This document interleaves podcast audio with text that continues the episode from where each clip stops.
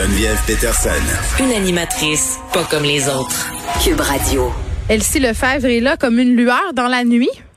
ben oui, ça va, Geneviève. ben non, mais c'est parce que je lisais euh, ton, ton texte dans le journal de Montréal, puis je me suis dit, tiens, Elsie, elle veut remonter le moral des troupes.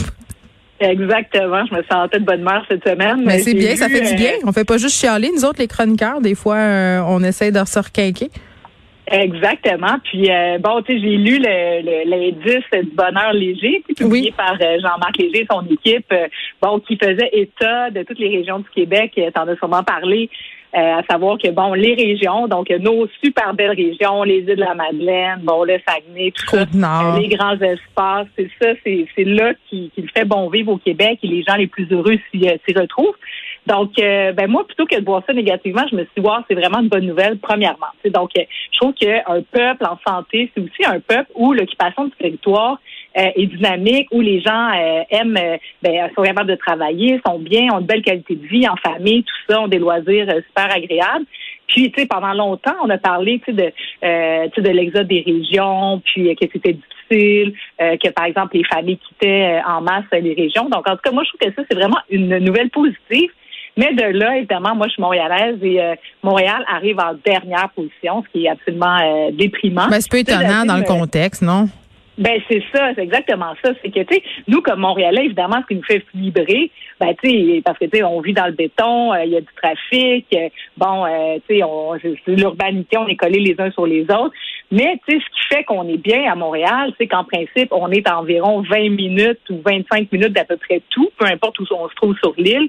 Donc notre travail est à côté. On n'a pas besoin de prendre les ponts, euh, de prendre les autoroutes, d'être pris là, pendant une heure, une heure et demie dans les bouchons. Ensuite de ça, euh, on a des terrasses profusion, c'est une diversité euh, culinaire absolument exceptionnelle. Donc toute cette diversité-là montréalaise, dans, dans, dans, la, dans la cuisine, mais aussi dans l'offre culturelle, le mm-hmm. théâtre, le cinéma, tout ça bref. Non, mais notre ville en ce moment, là, elle, elle est endormie. Tu sais, moi, ça me fait capoter. Je pogne tellement de quoi quand je me promène euh, le soir. Puis c'est arrivé une couple de fois que j'ai circulé euh, après le couvre-feu parce que j'avais des enregistrements euh, de télé. Puis c'est comme, tu sais, j'aime l'image là de dire que j'ai l'impression de marcher dans un film de zombies tu sais, les routes désertées et quand tout à coup un panier d'épicerie roule sur le boulevard, oui, tu te dis. Tellement. Mais, mais c'est déprimant. On a hâte de la retrouver, Montréal, comme on la connaissait, parce que moi, la raison pour laquelle j'habite cette ville-là, c'est à cause de la frénésie dont, dont tu viens de parler. Puis là, l'avantage que j'ai habité à Montréal, il est plus là. Fait que je dois te dire que je me pose beaucoup de questions. Tu sais, je me suis posé la question, je me suis dit, OK, je m'en vais-tu de Montréal? Parce que dans le fond, habiter à Montréal en ce moment, c'est comme habiter n'importe où ailleurs. Là. Il n'y a plus rien qui se passe. Tout est fermé. Il n'y a plus de festival. Euh, ça va prendre du temps avant qu'on la retrouve, notre ville. Je pense qu'il y a bien des Montréalais, des Montréalaises qui vont l'avoir, cette réflexion-là.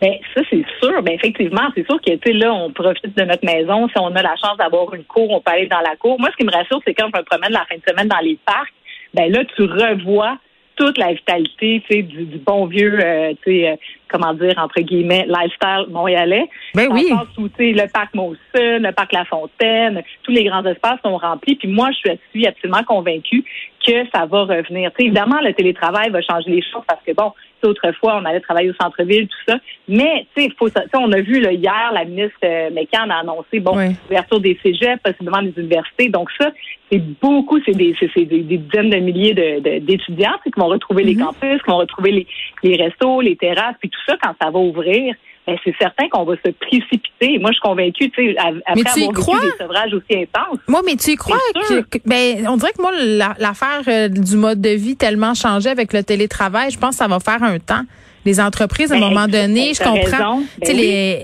sauver des coûts de loyer, là, je pense qu'il y a beaucoup d'entreprises qui, qui ont vu une espèce de manne, mais bientôt, on va pouvoir mesurer les effets financiers du travail à distance, du travail à la maison sur la productivité, puis le sentiment aussi d'appartenance à l'entreprise. Euh, tu sais, je pense entre autres au, domaine où il y a de la création.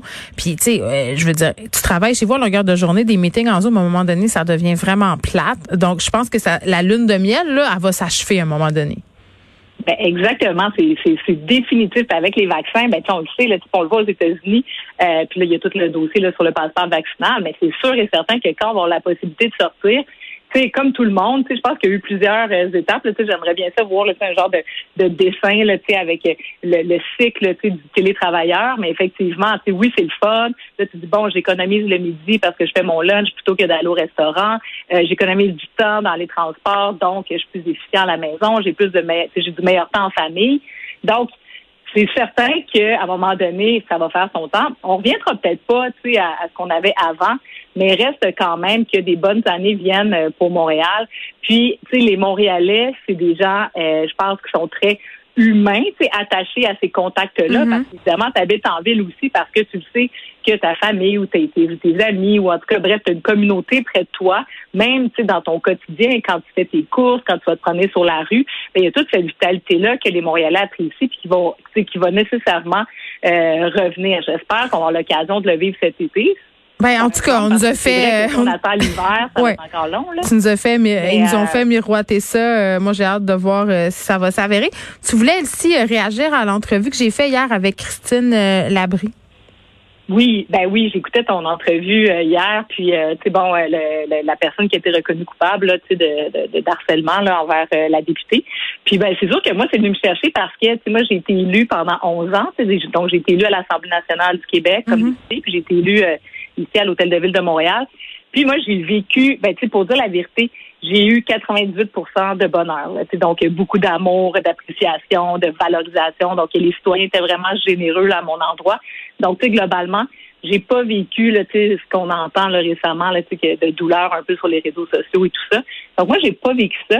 Mais quand même, j'ai vécu des, des, des, des, épisodes, puis j'ai pas porté plainte euh, parce que à chaque fois, tu sais, je me demandais, tu sais, puis je suis convaincue qu'une personne qui subit de la violence conjugale ou de la violence, peu importe, dans son milieu de travail, tout ça, tu sais, on hésite à porter plainte parce que ça a aussi des conséquences. Puis le parcours, on le sait, là, tu sais, de la victime, c'est quand même un long processus qui te qui te met dans ben, là pendant longtemps. Je parlais pas plus tard que tantôt avec une victime d'agression sexuelle qui nous a raconté à quel point elle avait été en quelque sorte écrasée par le système, à quel point elle avait trouvé ça difficile, à quel point aussi elle avait trouvé ça euh, vraiment terrible de se faire euh, cuisiner par l'avocat de la défense. Donc c'est sûr que c'est un long processus, mais en même temps, euh, on dit ça, puis je trouve ça intéressant qu'on ait des politiciennes comme Christine Labrie ou Catherine Fournier qui font des sorties pour dire ben porter plainte aussi, ça marche. Hein? Euh, je comprends que le processus est fastidieux, mais dans leurs deux cas, les personnes ont été reconnues coupables.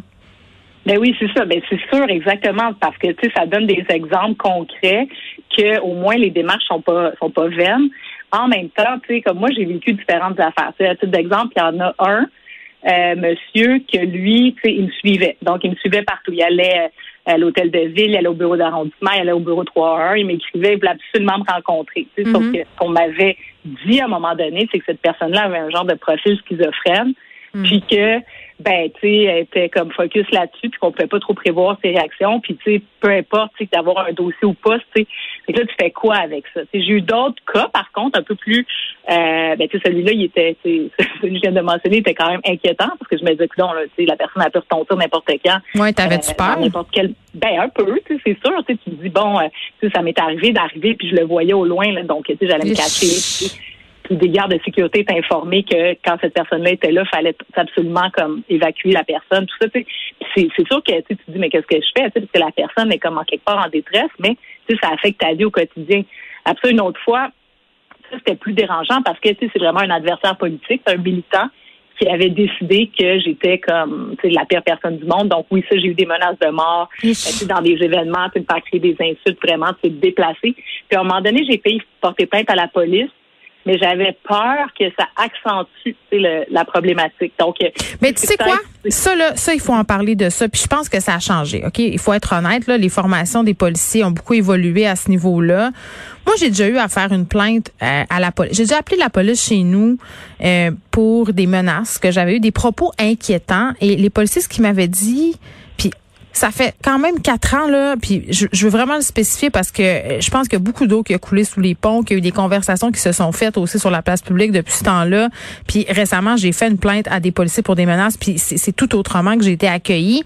Mais les policiers chez nous, c'était un policier puis une policière, je m'en souviendrai toute ma vie, m'ont dit, ma petite madame, on peut aller voir le monsieur en question, mais ça risque d'aggraver votre problème. Et ça m'avait jeté à terre. J'avais dit, mais OK, mais qu'est-ce que je fais? puis qu'est-ce que tu as fait? Ben, j'ai dit, allez pas le voir. Puis je suis restée chez nous avec ma peur.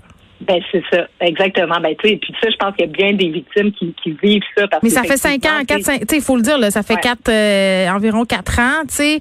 Euh, puis moi, je veux pas envoyer le message que les policiers sont pas à l'écoute, puis que les policiers faut pas ben porter plainte parce que euh, maintenant, euh, je pense qu'ils sont vraiment mieux outillés qu'avant. Sauf que je comprends que c'était peurant, puis que c'était inquiétant, puis que c'était intimidant. Puis là, tu te dis, si je porte plainte, il faut que je le raconte. Ils vont-tu me poser des questions? Ils vont-tu me croire? Va-tu falloir que je le vois ou que je la vois, la personne qui me fait des menaces? Puis tu me disais, moi, c'est arrivé pas tant que ça. Ça fait quand même un petit bout, Elsie, là, que tu étais à l'Assemblée nationale. Moi, j'ai l'air de j'ai l'air de comprendre qu'avec la pandémie, ça s'est pas mal aggravé. Là, on a des élus qui ont fait des sorties pour dire que c'est. Ben, je pense que les réseaux sociaux, ça a aggravé la situation. Ben, c'est sûr. Là, tout un chacun peut faire n'importe quoi. Alors que moi, j'ai reçu pendant longtemps des lettres. Des lettres sur ça, là, comme un peu, ça fait justement là, très. Euh, Mais c'est plus parents, on dirait. La personne, faut qu'elle se soit assise à son petit bureau puis qu'elle ait écrit tout ça.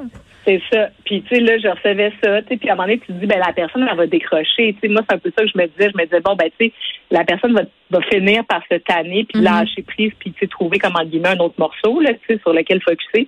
Donc, euh, tu sais, mais c'est aussi peut-être moi qui n'étais pas outillée non plus à savoir comment on gère avec des personnes comme ça, parce que, tu sais, c'est pas juste la police, c'est le problème.